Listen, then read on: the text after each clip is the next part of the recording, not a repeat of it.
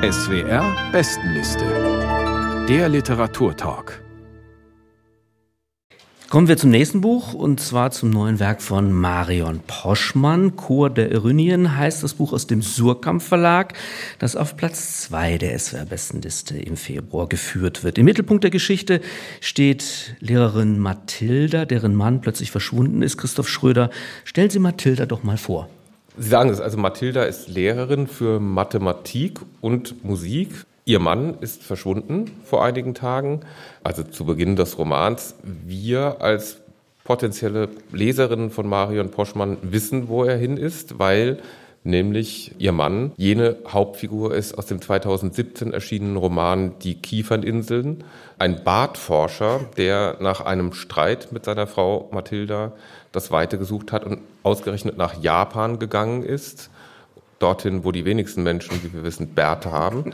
Und dort dann immer weiter durch das Land dreht, einen Selbstmörder rettet und dann eben auf einer dieser Kieferninseln im Mondlicht landet. Also dort ist ihr Mann hin, der spielt dann nur als Abwesender eine Rolle in diesem Buch. Mathilda, ja, das ist eine Frau, die Klarheit braucht, die Strenge braucht, die, ich glaube, das sagt sie auch einmal sogar, ironischerweise als Vorausdeutung dessen, was dann geschehen wird, die Ambivalenzen verabscheut oder zumindest nicht leiden kann. Und das Originelle an diesem Buch ist eigentlich, dass diese Frau die Ambivalenzen nicht ausstehen kann.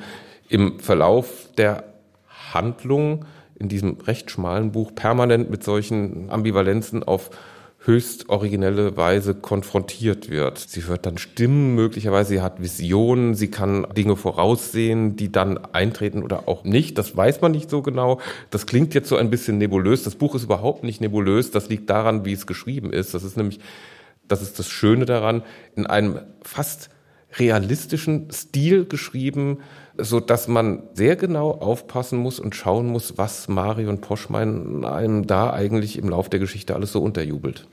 Ja, darüber werden wir vermutlich gleich auch noch diskutieren. Tatsache ist, Mathilda ist allein zu Hause, das geht ihr wahnsinnig auf die Nerven. Die Decke fällt ihr auf den Kopf und da passt es, dass sie sich mit Olivia zu einer Waldwanderung verabredet hat und auch Birte, eine Freundin aus Kindertagen, drängt sich auf. Und dann, Sie haben es vorhin schon gesagt, passieren merkwürdige Dinge. Aus Marion Poschmanns Code Irinien liest nun Isabelle Demey, bitte sehr. Herbstwanderung, verkündete Olivia enthusiastisch. Wir nehmen nichts mit, wir kehren unterwegs ein.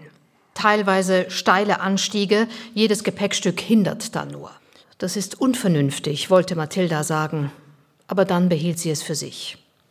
Sie würden sowieso nicht weit kommen, maximal bis zur nächsten Gaststätte. Sie steckte eine weitere Flasche für Olivia ein, sie nahm unauffällig zwei Packungen Cashewkerne vom Lebensmittelstapel auf dem Regal. Sie hütete sich, Olivia zu einer Jacke zu raten, weil Olivia sich T-Shirt-Wetter in den Kopf gesetzt hatte.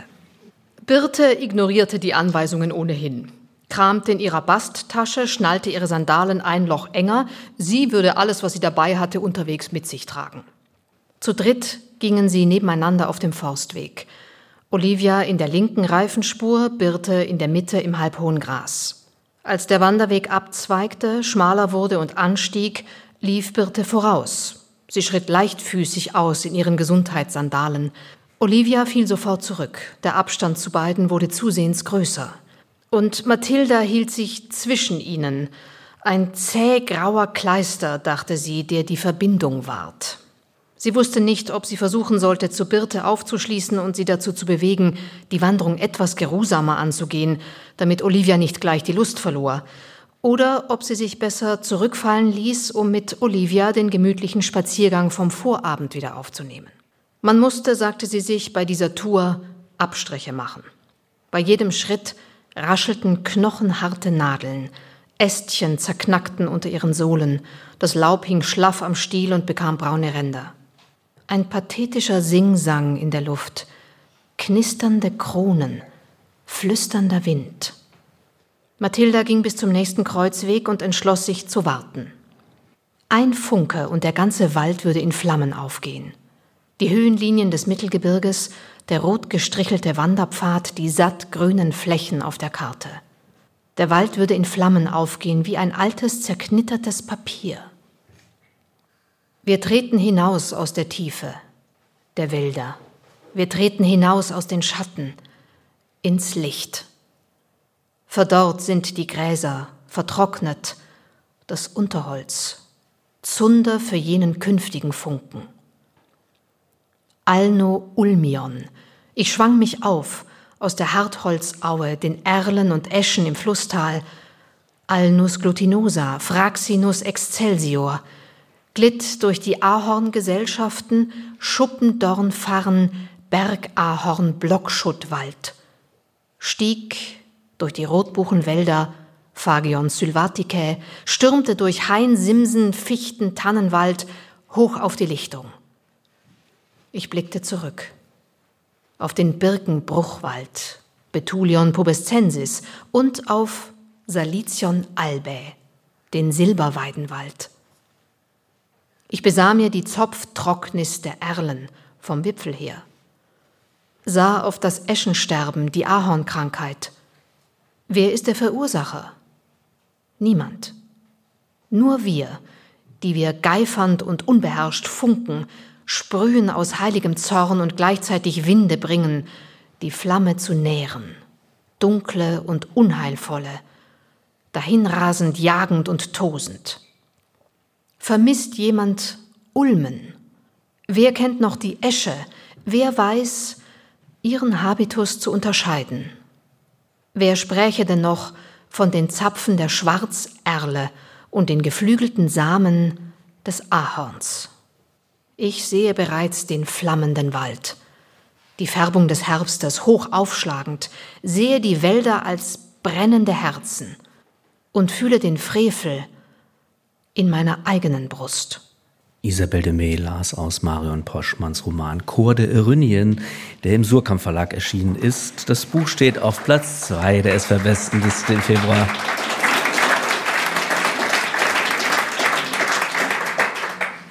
Helmut Böttiger, der Ausschnitt, den wir gerade gehört haben, ist sprachlich zweigeteilt. Das haben Sie vielleicht auch gehört. Am Anfang folgen wir der nüchternen Studienrätin in einer klassischen Erzählprosa und dann ändert sich die Form. Auch im Schriftbild, das können Sie jetzt nicht sehen, aber ich sage es Ihnen, es ist kursiv gedruckt. Wir hören eine ja, hymnisch lyrische Stimme, die vom flammenden Wald und dem Frevel in der eigenen Brust spricht. Wir müssen jetzt, glaube ich, eintauchen in die Mythenwelt der Antike, um das alles besser zu verstehen. Da kennen Sie sich gut aus, wie ich weiß. Vielleicht klären Sie uns mal auf, was es mit den Irynien auf sich hat und in welcher Verbindung Sie zu Mathilda stehen. Ah, Sie waren auf dem humanistischen Gymnasium und wollen mich überprüfen. Darauf war ich jetzt nicht vorbereitet. Ich kann ja aber sagen, dass es sich um Schicksalsgöttinnen handelt und dass die Anrufung von so antiken mythischen Figuren in dem Romankonstrukt natürlich eine ganz bestimmte Rolle spielt. Und zum ersten Mal wird man da stutzig, wenn bei einer Kollegin, der Zeichenlehrerin, die Schülerinnen auf Vasen so Figuren von verführerischen Sirenen malen müssen. Und diese verführerischen Sirenen, die die stehen dann im Gegensatz zu dem Musikunterricht, den Mathilde, die Hauptfigur, selber veranstaltet, weil wenn sie die Schülerinnen zu einem Chor veranlassen will, dann klingt es für ein Chor der Arinien, also schräg, schicksalhaft, zerrissen, vollkommen unerträglich, ganz im Gegensatz zu diesen Sirenen.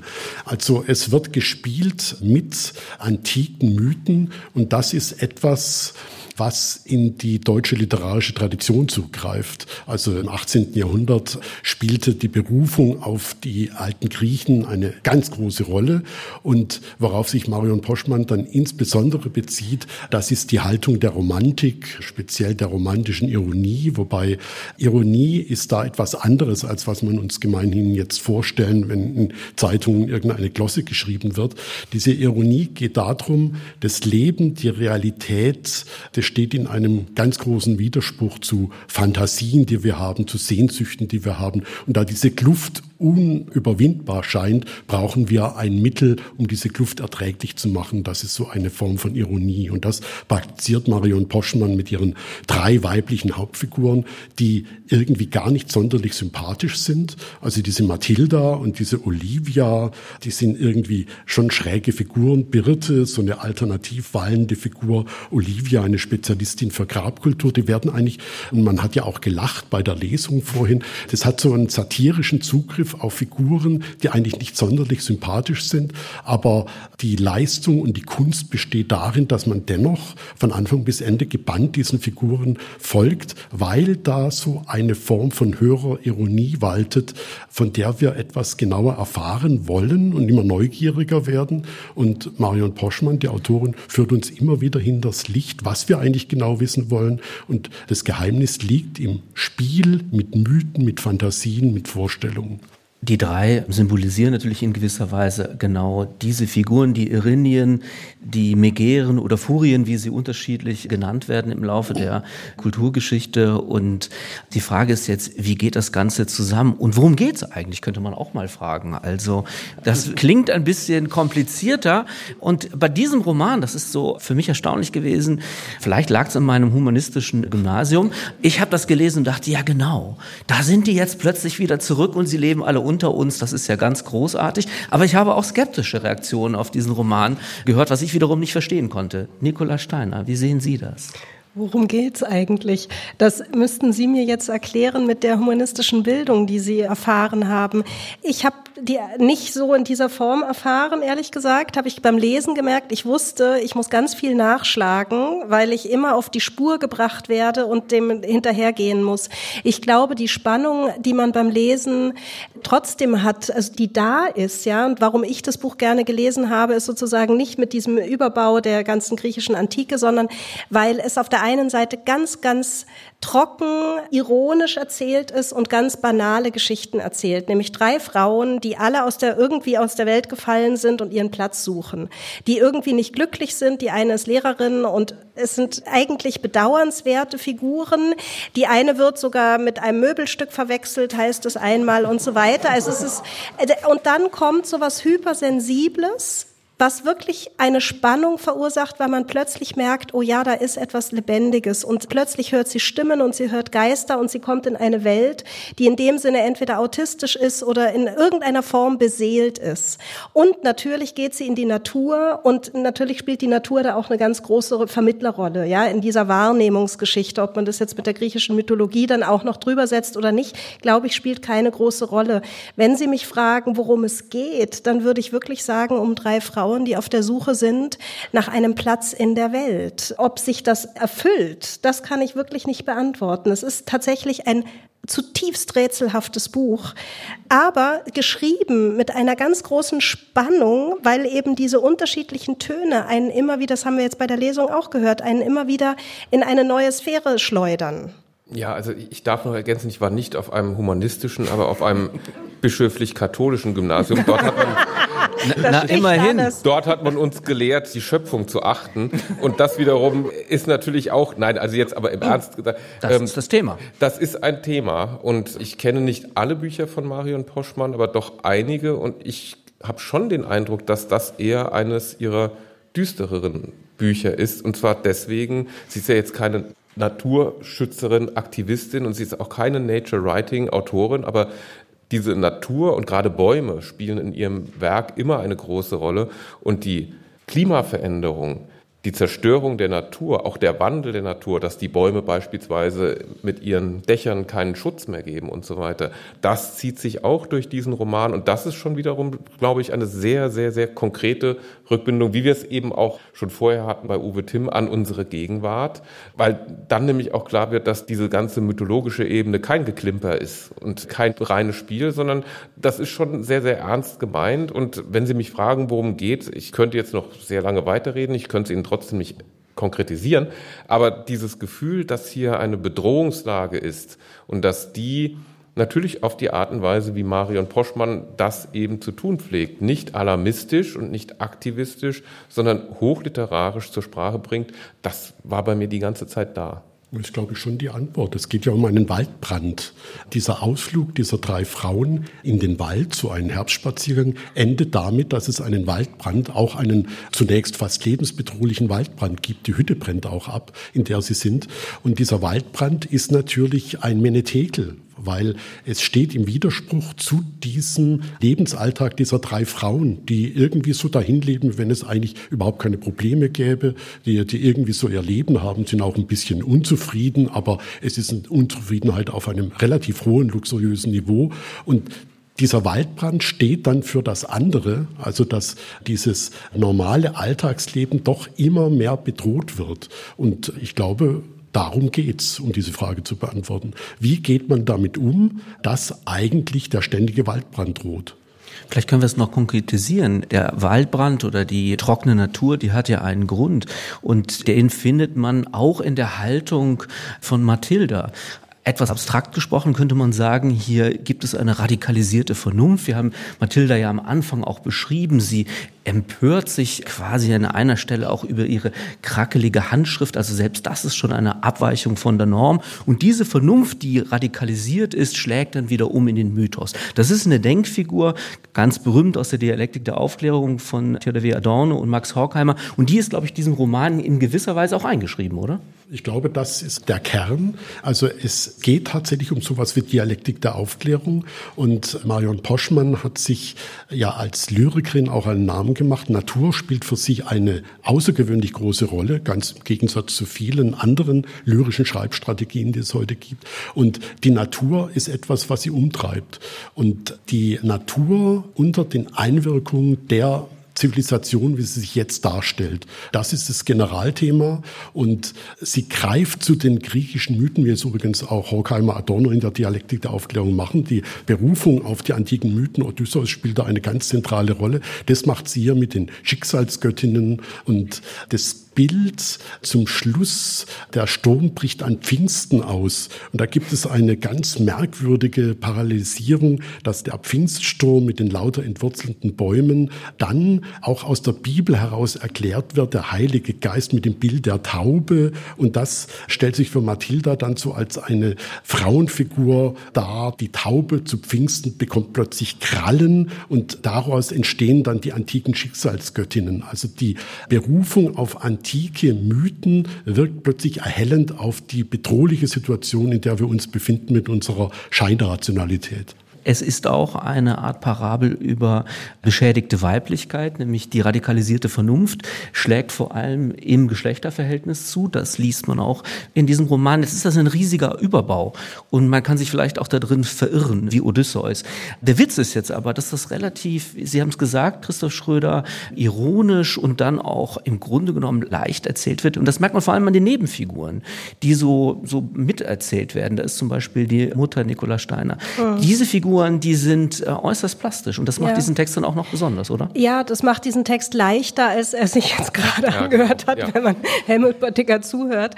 Und das ist jetzt in dem Sinne einfach nur ein Plädoyer dafür, dass diese Figuren sehr anschaulich sind und sehr im Leben eigentlich stehen und da alles andere dann noch hinzukommt. Sie stehen so sehr im Leben, dass es fast ein bisschen zu satirisch daherkommen könnte. Ich habe manchmal so den Eindruck gehabt, das war auch sehr amüsant zu lesen. Ich musste wirklich lachen. Also diese Birte, die irgendeinen Café hat und Probleme mit ihren Kindern hat und die andere, die irgendwie Hobbyarchäologin ist, die Olivia und reiche Eltern hat und irgendwie ist alles so unglaublich bodenständig. Manchmal ist es mir dann fast eine Spur zu, in dem Sinne banal gewesen in der Art, wie es geschrieben ist. Schon satirisch überzeichnet. Ja. Es ist nicht so bodenständig. Die Figuren haben immer auch so einen Touch ins kabarettistisch verzerrte. Ja, genau, genau.